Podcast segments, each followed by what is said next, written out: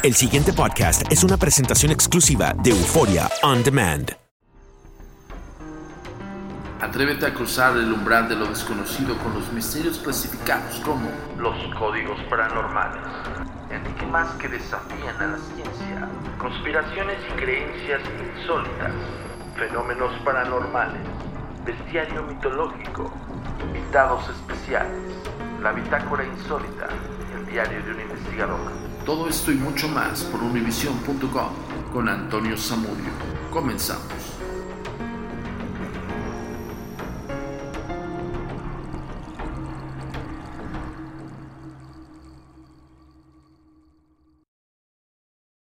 Hola, ¿qué tal? Bienvenidos una vez más a Códigos Paranormales, los podcasts de lo desconocido a cargo de su servidor y amigo Antonio Zamudio, director de la Agencia Mexicana de Investigación Paranormal y por supuesto director de los Agentes de Negro. Ya saben que nos pueden encontrar en agentesdenegro.com y esto es llevado hasta ustedes por univision.com gracias a Euphoria On Demand. El día de hoy vamos a platicar acerca de un enigma que siempre ha resultado como como muy este, controversial porque, bueno, se tiene una referencia acerca de este hecho.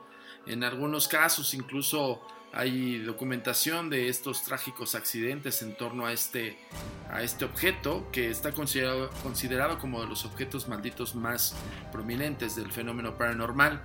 Y estoy hablando del el cuadro del niño llorón, que bueno, para muchas personas incluso eh, pues le ha dado la vuelta al mundo este cuadro que es un simplemente es un rostro de un niño eh, bueno es un niño como tal es la pintura de un niño con, sus ojos llorosos. Eh, emite muchísimas situaciones eh, de sentimientos y, bueno el pintor o el autor de este cuadro y hay muchos este, autores también que empezaron a hacer como copias copias litográficas y copias este, fehacientes del cuadro el cual pues bueno plasmaron también su punto de vista y su forma de ver este, este semblante de este niño llorando. Por lo regular se veía con, con ropas desgarradas o, o, bueno en, en, situación de calle el niño o bueno muy pobre o con mucha nostalgia. Entonces la idea era transmitir eso, pero bueno vamos a ahondar en la historia real. En la historia del por qué pasan esas cosas. Y quiero decirte algo. Nosotros en la Agencia Mexicana de Investigación Paranormal tenemos en custodia de estas, una de estas réplicas, eh, no es el original, es una de estas réplicas que se hicieron con base a los al, original, al cuadro del niño llorón original. Y pues bueno, esta es una de las siete réplicas de las cuales, bueno, nosotros tenemos ahorita la custodia porque estamos en investigación de este cuadro. Déjame decirte algo, lo hemos llevado a los tours insólitos y pues bueno, ha resultado bastante este, impactante. La gente evidentemente reconoce el, cuadro, reconoce el, la, pues, sí, el semblante del niño llorón. Y pues bueno, todo el mundo se quiere tomar fotos con el cuadro, todo el mundo le quiere tomar fotografías. Hay personas que incluso no le aguantan la mirada al niño llorón. Y pues bueno, eh, se las vamos a subir aquí a las redes sociales. Ya sabes que tienes que encontrarnos y seguirnos en nuestras, bueno, redes sociales. Por supuesto, esto eh, también quiero que hacerte una invitación no solamente a que nos sigas, sino también a que descargues este podcast, lo compartas y por supuesto también en tus redes sociales de Facebook, en estos grupos paranormales, compártelo así en todos lados donde, donde puedas. Ya sabes dónde puedas agarrar el link y si no, aquí te lo decimos. La comunicación es muy importante para nosotros. Síguenos en nuestras redes sociales. Facebook, arroba a mi paranormal. Twitter, arroba agentes de negro. Instagram, arroba insólito. Nuestro sitio oficial, www.agentesdenegro.com.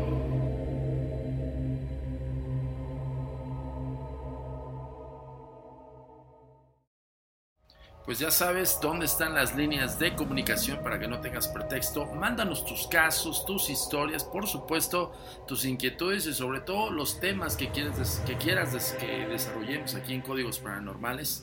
Ya sabes el hashtag Códigos Paranormales, hashtag a mí paranormal y hashtag agentes de negro.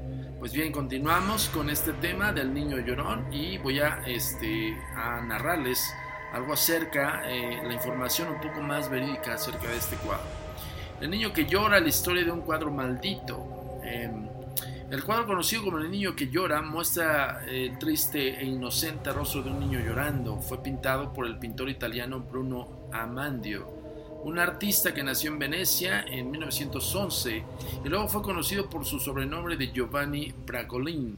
Eh, la historia del pintor es muy particular. Después de simpatizar con el fascismo de Mussolini y pelear como soldado en la Segunda Guerra Mundial, se marchó a España, lugar donde se prácticamente se quedó a vivir. Aprovechando sus estudios de artes plásticas, Amadio comenzó a utilizar el seudónimo de Giovanni Bragol, Bragolin. Giovanni Bragolin, ¿ok? Para firmar sus cuadros, principalmente sus 27 retratos de los niños llorones. ¿Qué muestran eh, estas imágenes de niños y niñas en primer plano, en cara y busto, en los cuales se muestra con un gesto triste y grandes y visibles lágrimas escurriéndoles de las mejillas. Estos cuadros pronto se comercializaron muy ampliamente por numerosos países del mundo, sobre todo a partir de las décadas de los 70s y 80s. Bragolin rápido se ganó el apodo del pintor maldito. Se decía que frustrado por su mala fama como artista, eh, el pintor habría hecho un pacto con el demonio para que sus pinturas alcanzaran celebridad también se asegura que el artista era un pederasta que abusaba sexualmente de niños pequeños y después los pintaba llorando. Eh, en cuanto al famoso cuadro del niño que llora, también se dice que era el retrato de un niño que vivía en un orfanato. Bragolin habría regalado el cuadro a la misma institución, pero al poco tiempo habría ocurrido un voraz incendio en el lugar que acabó con la vida de todos los menores.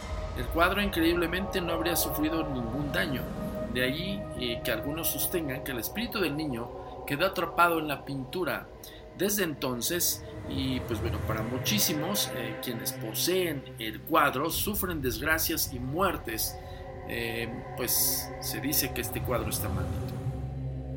Los viajes del cuadro. Cuando comenzó a ser comercializado en todo el mundo, en muchos países comenzaron a concentrarse historias de aspecto sobrenatural.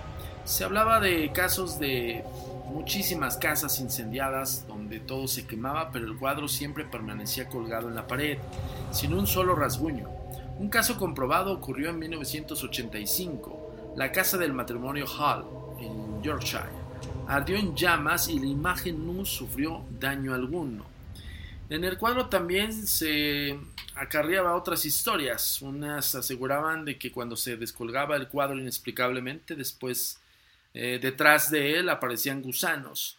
Otros eh, invirtiendo, invirtiendo el cuadro, en este caso volteándolo, eh, a la hora de la medianoche se podía hacer un pacto con el mismísimo diablo. lo único verificable de todo esto es que si el cuadro se gira en 90 grados a la derecha, es posible ver una especie de figura monstruosa que aparece devorando al pequeño lo que demostraría el supuesto carácter maléfico de la pintura.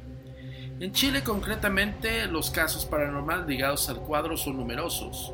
Sus muchas de, son muchas las familias que aseguran en la actualidad que el cuadro en verdad trae mala suerte y que quienes lo compraban y llevaban a, decorar sus casas vivían desgracias personales e infortunios de todo tipo.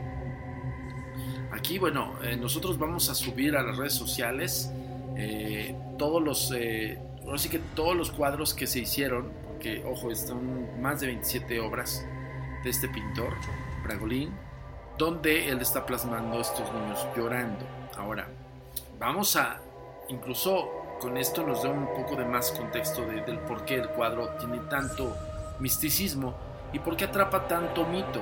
Nosotros lo hemos analizado muy pocas veces, hemos puesto una cámara, pero déjenme decirles algo, eh, como hace rato les comentaba, yo lo llevo al tour insólito y la gente, pues bueno, le atrae mucho el cuadro, ¿no? Evidentemente eh, es una de las réplicas originales. Y yo digo réplicas porque al final del día eh, no tenemos una autenticidad de este cuadro, pero sí, sí tenemos la certeza que estuvo involucrado en tres incendios. Y ojo, asevera y, y confirma la, la hipótesis. Este cuadro no sufrió ningún daño. De hecho, en el marco se ve sucio, se ve incluso tiznado. Pareciera que estuviera como quemado. Eh, de hecho, vamos a subir la imagen del cuadro que tenemos en nuestro poder. Este, pero bueno, eso también radica en la, especulación y también hay que ver si es real o no es real, ¿no? Entonces, evidentemente la investigación paranormal se trata de eso, señores.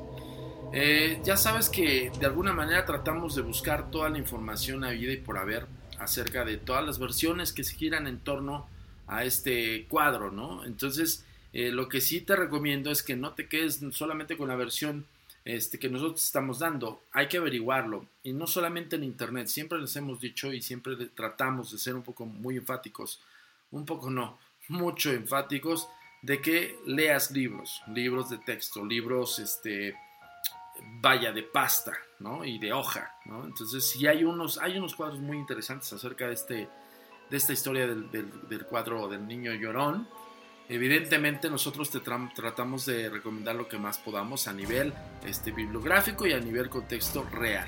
¿no? Bueno, aquí les va otro, otra versión, es de Chile, que habla acerca del niño que llora. El famoso cuadro conocido popularmente como El niño que llora y que muestra la triste e inocente rostro de un niño eh, boquirrubio llorando fue pintado por el pintor italiano, que ya lo habíamos comentado.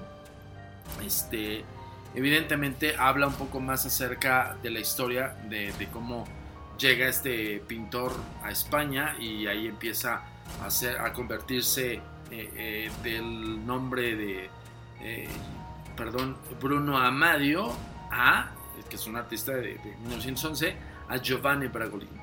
Evidentemente también esto incurre en que, pues bueno, no sabemos con certeza si es real esto o no. Hay una posibilidad aquí nada más. Pero la mayor parte de las versiones acerca de este contexto del cuadro niño de honor, pues son muy similares. Por eso también, eh, de alguna manera, eso te puede dar una idea de que estás viendo la información correcta.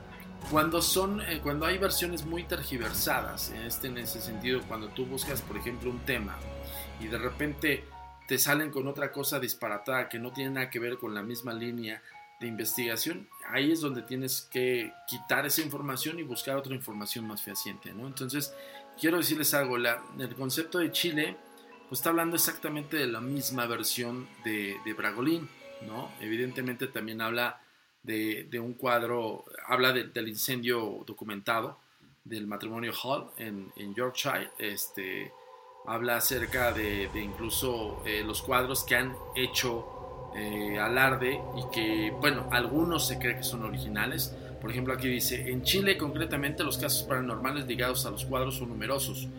Son muchas familias que aseguran en la actualidad que el cuadro en verdad trae mala suerte y que quienes lo compraban y llevaban a decorar sus casas, bueno, eso ya lo hemos comentado.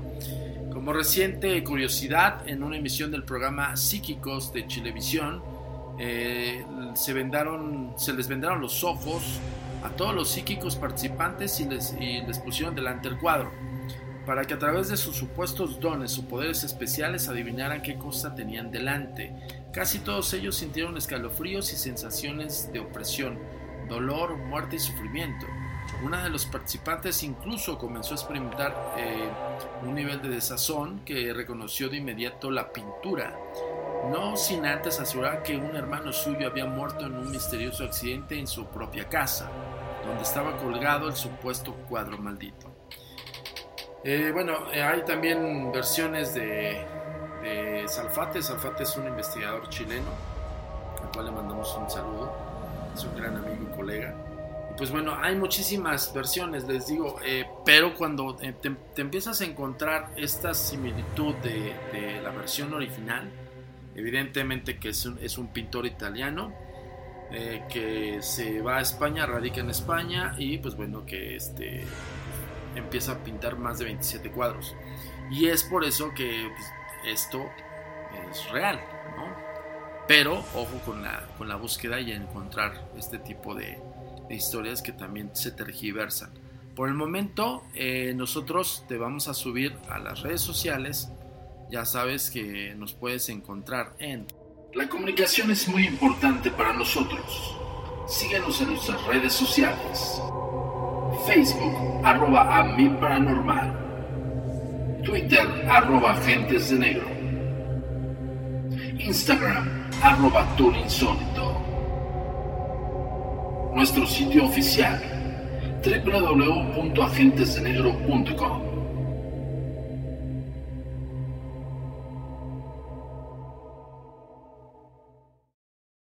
Pues la última palabra la tienes tú. Eh, evidentemente vamos a hacer también el ejercicio de estos, eh, voltear el cuadro 90 grados. Vamos a intentar buscar esa imagen siniestra que encuentran en el cuadro. Evidentemente cuando estamos hablando de una réplica litográfica es totalmente idéntica y pues debe de tener el mismo efecto, ¿no? Esperemos. Y si no, pues también aquí te lo vamos a, poner en los códigos paranormales. Eh, bueno, yo por el momento me despido, pero no sin antes recordarte, como cada semana, que nos tenemos una cita aquí en univision.com. Por supuesto, ya sabes, te vas a horóscopos, de horóscopos te vas a Mundo Místico.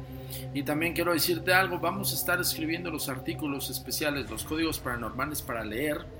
Acuérdate que leer te restaura neuronas y detrás de estas líneas hay un gran libro. Entonces, eh, te pedimos por favor que fomentes la lectura y por supuesto que también visites la página univision.com, así como agentesdenegro.com. Yo soy Antonio Zamudio, director de la Agencia Mexicana de Investigación Paranormal de los Agentes de Negro.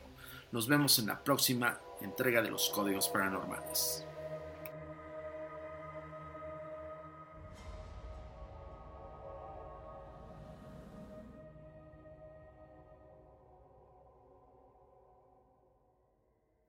El pasado podcast fue una presentación exclusiva de Euphoria On Demand. Para escuchar otros episodios de este y otros podcasts, visítanos en euphoriaondemand.com.